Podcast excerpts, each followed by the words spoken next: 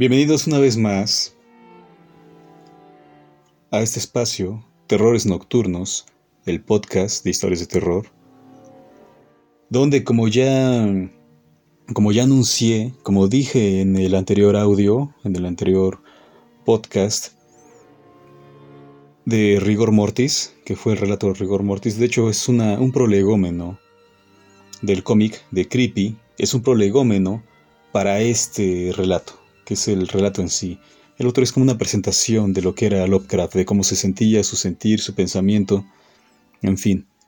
Entonces este, Cool Air, o aire frío, es el relato, la adaptación del relato de Lovecraft. Así que lo voy a leer, voy a dar lectura, lo voy a leer directo del cómic.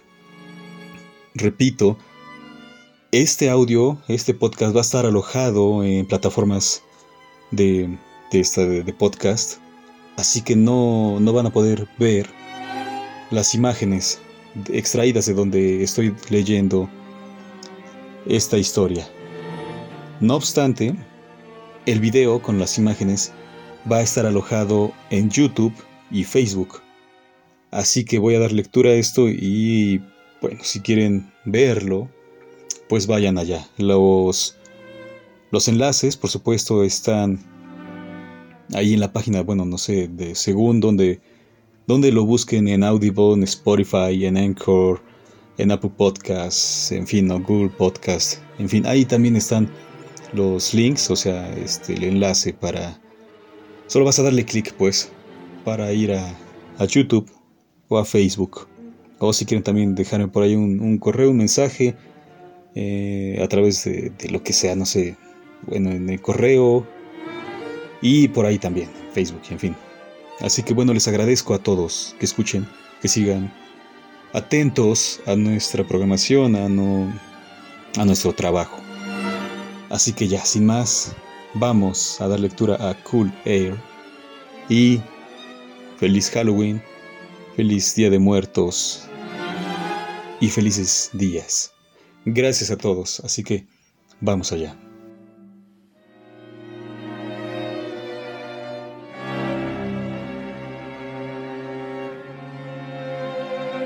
La cabeza del guardián de Creepy de este cómic da la bienvenida al lector y presenta el relato.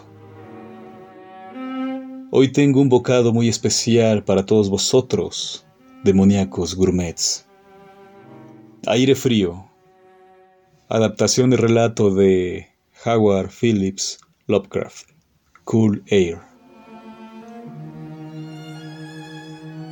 Un hombre, el protagonista de esta historia, observa desde el interior de su apartamento, repasa las calles, el exterior y habla para la audiencia. Me pedís que explique por qué me asustan las corrientes de aire, por qué me estremezco más de lo normal al entrar en una estancia fría y por qué siento náuseas cuando el frío de la noche desplaza lentamente la calidez de un día de otoño. Lo que haré es contar las terribles circunstancias en que me vi envuelto, para que juzguéis vosotros mismos si constituyen o no una explicación, una explicación adecuada de mi peculiaridad.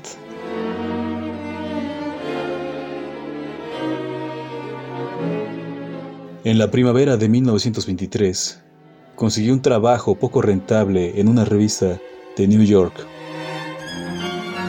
Como no podía pagar un alquiler muy alto, fui arrastrándome de pensión en pensión hasta encontrar una casa en West 14th Street que me repugnaba menos que las conocidas hasta el momento.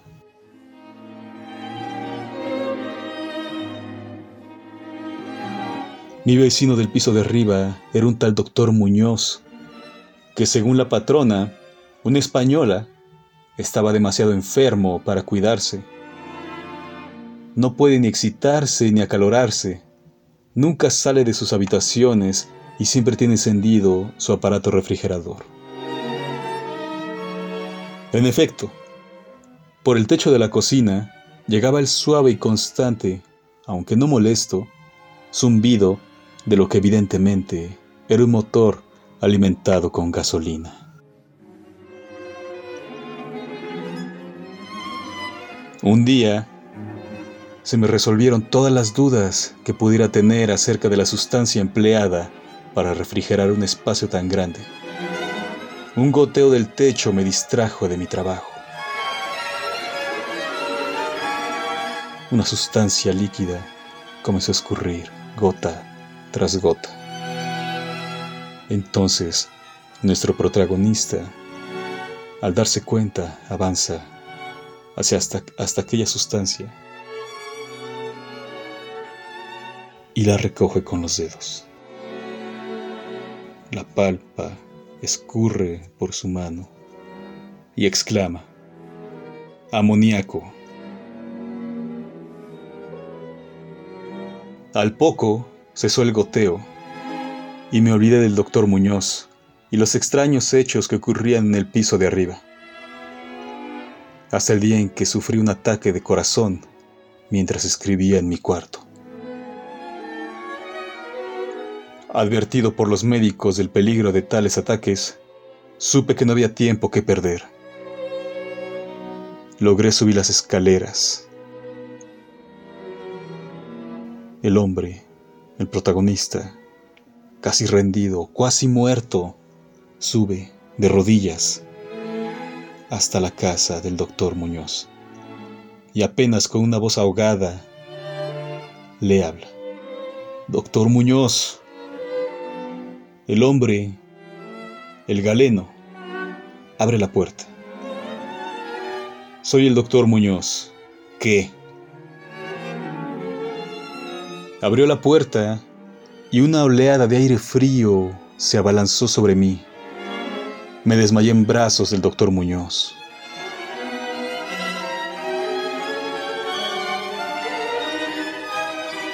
Al despertar, me encontré tendido en un antiguo sofá. La habitación estaba ricamente amueblada. Pinturas, esculturas, librerías añejas. Todo evocaba un estudio de un caballero. Algo absolutamente inusitado en aquella sórdida pensión. Ah, ¿se encuentra mejor? preguntó el doctor Muñoz. Pues sí, pero hace mucho frío, respondió el protagonista.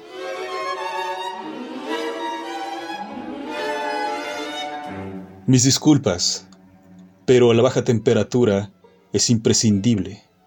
Créame usted, dijo el doctor Muñoz, y agregó. En realidad, una temperatura más alta resultaría fatal.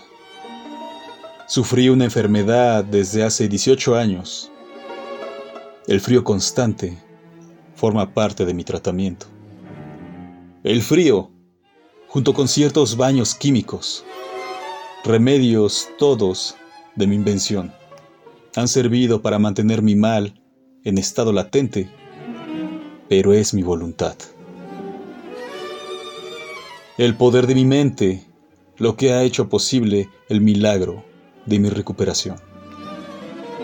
La fuerza de voluntad por sí sola basta para mantener la vida en caso de ausencia de ciertos órganos. Puede que algún día le enseñe a vivir, o, al menos, a tener una especie de existencia consciente, prescindiendo del corazón. Los expertos cuidados del doctor Muñoz me aliviaron hasta diría que fueron una cura completa de mi debilidad cardíaca. Pronto me convertí en ferviente amigo de aquel genial anacoreta. Solíamos hablar hasta altas horas de la noche de sus investigaciones experimentos sobre la materia, la animación suspendida y la conservación artificial. Pero, a medida que pasaban las semanas, observé con pesar que la salud de mi nuevo amigo se deterioraba. Entonces el protagonista sube, una de tantas veces, a visitar al doctor Muñoz. Abre la puerta y el galeno lo invita a pasar. Pase, pase. Perdone que no me levante. Estoy muy débil. Reajustamos el sistema de refrigeración a fin de que produjera temperaturas aún más bajas, entre 2 y 6 grados, dijo el protagonista. Y agregó, se aficionó a un fuerte incienso egipcio hasta el punto que todas las habitaciones olían como el palacio de un faraón. Su actitud era cada vez más siniestra y morbosa. Hablaba sin tregua de la muerte y maldecía las gélidas paredes que eran su prisión. Y cuando le insinué que hiciera algunas disposiciones para su funeral, ¿Mi funeral? respondió. ¿Por si me muero? Está de broma, amigo mío. ¿Morir yo? ¡Qué chiste tan bueno! Sin embargo, su voluntad y fuerza crecían más que menguaban, y seguía haciendo sus cosas con renovado ardor. Pero aún así, su aspecto físico desmentía el vigor de su conducta y cada día estaba más pálido y esquelético. Un día, un frenético golpeteo en el techo me arrancó de mi trabajo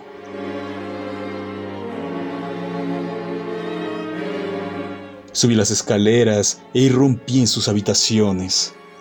La bomba se ha parado, la bomba y la temperatura está subiendo, dijo el galeno.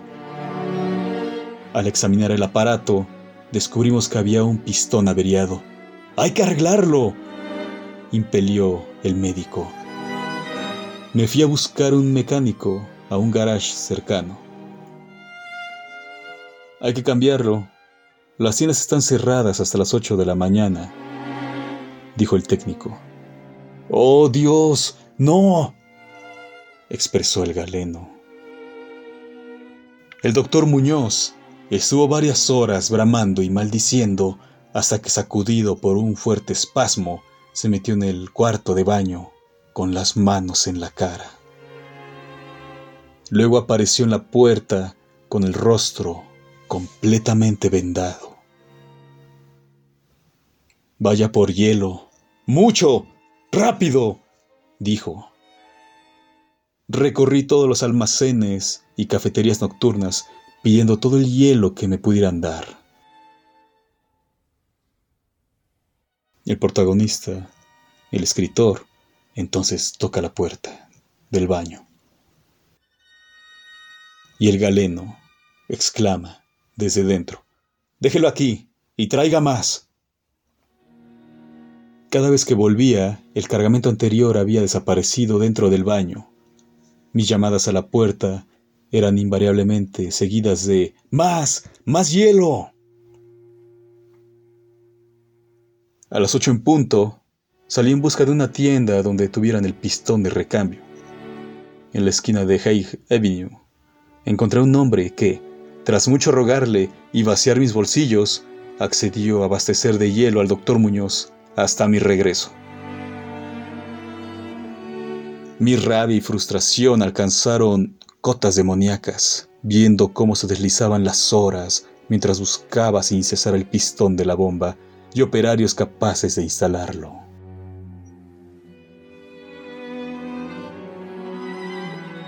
No volví a la pensión hasta la una y media. Al abrir la puerta de entrada, un hedor indescriptible me envolvió. Me abrí paso entre los huéspedes que se aglomeraban en la escalera. Me dijeron que el hombre, al que contraté, se había ido gritando tras entregar el hielo por segunda vez. Intenté abrir la puerta del doctor Muñoz, pero estaba cerrada por dentro. Con la ayuda de varios hombres fuertes, logré forzar la puerta y entré en el piso. No se oía ningún ruido, salvo una especie de chapoteo sordo y pausado. Del cuarto de baño salió un reguero viscoso y oscuro. Lo seguí hasta el despacho donde estaba concentrado un pavoroso charco.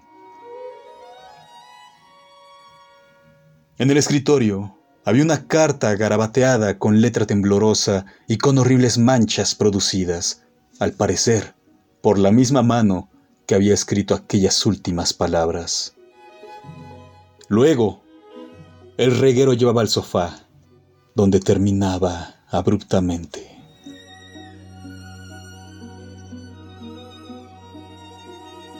Y allí, en el sofá, yacía el cuerpo putrefacto, cuasi un esqueleto, derritiéndose, del doctor Muñoz.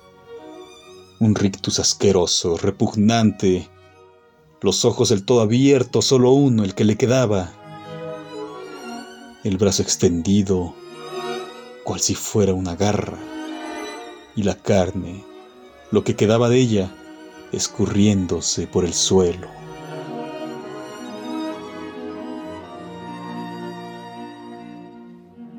La carta, lo que se podía leer, decía, el hombre se ha ido corriendo.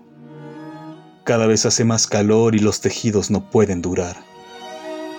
Habría un deterioro gradual que no había previsto, pero la conservación artificial solo podía hacerse de esta manera. Pues, verá usted, yo morí hace 18 años.